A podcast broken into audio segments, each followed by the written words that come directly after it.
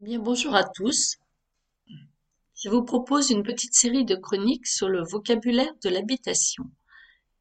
Et pour commencer, je vous propose d'aller nous promener dans la cour, la cour de la ferme ou la cour de récréation, comme vous préférez.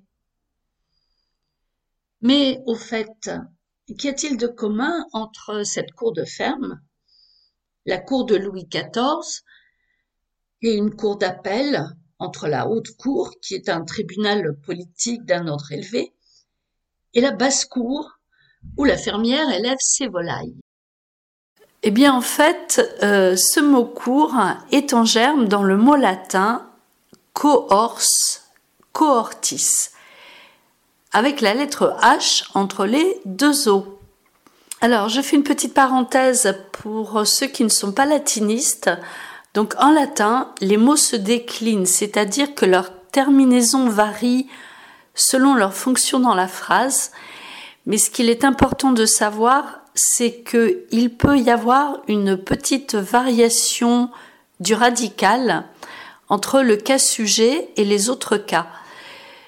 Euh, c'est pour cela que très souvent, quand on cite un mot latin, on cite euh, deux formes, cohors le nominatif, le cas sujet, et cohortis, donc le génitif, euh, le cas euh, complément de nom. Donc ce mot latin eh signifie tout simplement enclos. Alors au sens rural, qui est assez peu employé par les écrivains latins, ben c'est euh, la cour de la maison ou de la ferme, tout simplement. Mais par contre, à partir de cette idée d'enclos, un autre sens se développe, qui est beaucoup plus employé par les écrivains latins. C'est pour désigner une partie du camp euh, des légionnaires romains. Et à partir de là, en fait, la troupe qui occupe cette partie du camp et ce qui a donné le mot cohorte donc qui désigne aussi une partie de la Légion romaine, euh, c'est-à-dire un bataillon d'environ 600 hommes. Ben, ce mot, nous l'employons euh, toujours aujourd'hui pour désigner euh, soit un groupe de combattants, mais surtout un groupe de personnes qui peuvent être animées par un esprit commun. bon, souvent, il y a encore dans cet esprit un petit côté belliqueux. On peut parler par exemple de cohortes de manifestants qui envahissent les rues de Paris. Et puis dans l'armée et l'administration romaine, eh bien ce mot cohorte va également désigner les personnes, le groupe de personnes qui assistent immédiatement le général d'armée ou un gouverneur de province.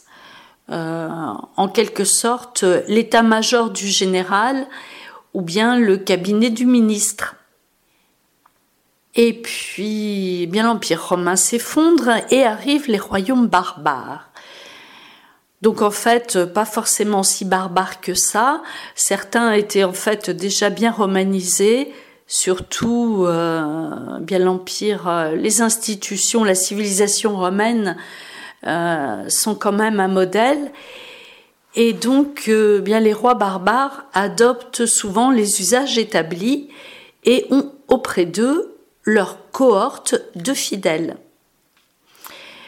C'est ainsi qu'au début de l'époque capétienne, à partir de l'accusatif cohortem, on arrive à l'ancien français cortem qui se raccourcit encore en corte, courte, C-O-R-T ou C-O-U-R-T. Donc à cette époque, il y a encore un T à la fin du mot. Un T que l'on va retrouver dans courtois ou même dans courte.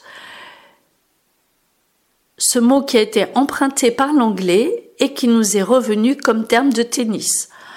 Bon, en changeant également de genre au passage. Donc le mot court a perdu son T, même au sens rural. Euh, par contre, il existe encore dans des noms de localités qui remontent à d'anciens domaines francs. on en retrouve beaucoup dans le nord et dans l'est de la France, comme par exemple Harcourt, Gondecourt, euh, etc. Et en fait, si vous regardez euh, sur une carte, vous en trouverez beaucoup. Donc, à l'époque des rois capétiens, le mot cour désigne l'entourage immédiat du roi, comme avant la cohorte romaine. À l'époque, il n'y a pas encore beaucoup de différence entre les fonctions euh, domestiques attachées à la personne du roi et puis les fonctions euh, politiques euh, qui concernent l'intérêt du royaume. Le roi pouvait également convoquer ses vassaux pour l'assister dans des circonstances graves, pour rendre la justice, pour recevoir leurs conseils il les convoquait donc à ce moment-là en cour plénière. Puis, avec le développement de la monarchie, euh, eh bien l'entourage du roi s'étoffe et petit à petit les fonctions euh, se spécialisent et en tout premier lieu les fonctions judiciaires. Euh, c'est ainsi que la cour du roi devient la première forme du Parlement étant bien entendu que sous l'Ancien Régime, euh, ce qu'on appelait Parlement était des cours de justice. D'où le sens de cours eh bien, attaché à des tribunaux supérieurs, cours de cassation, cours d'appel, cours des comptes, etc. Mais les magistrats euh, étaient très désireux de se rattacher aux institutions romaines. Et ils sont donc euh, partis sur une idée euh, d'étymologie en fait erronée et ils rattachent le mot cour au mot latin curia qui désignait le Sénat.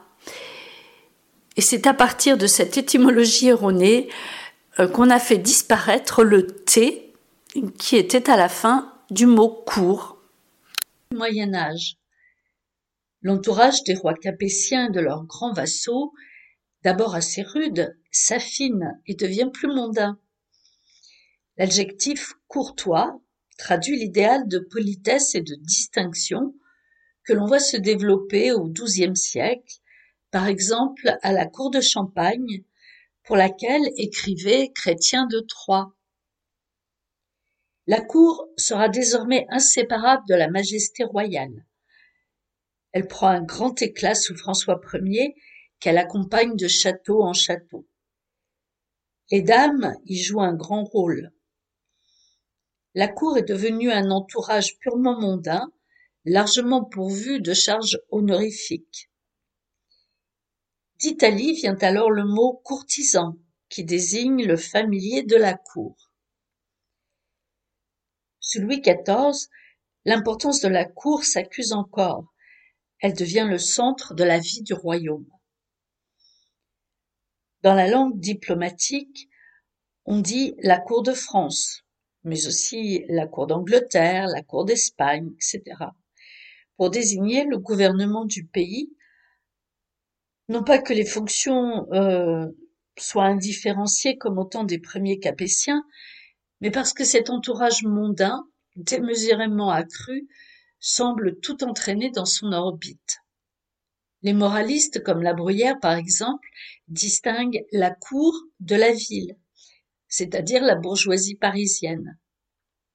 Tel qui brille à la cour sera un sot à la ville et réciproquement. La vie artificielle de la cour amène la création d'un véritable jargon des courtisans. Ceux-ci visent avant tout à être bien en cour. Pour y parvenir, ils font leur cour au roi et aux personnes en place. Il est essentiel de savoir la cour, c'est-à-dire d'être au courant des manières en usage à la cour.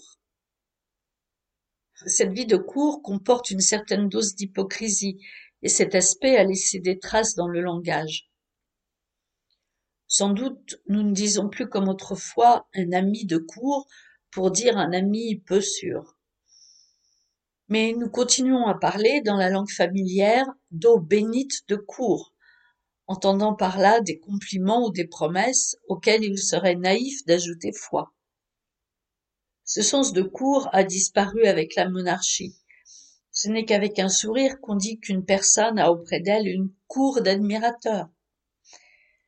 Toutefois, les jeunes gens continuent à faire la cour aux jeunes filles qu'ils désirent épouser. Quant à l'eau bénite de cour, il est à craindre qu'elle ne soit éternelle. Voilà, je vous donne rendez-vous pour une prochaine fois. Au revoir.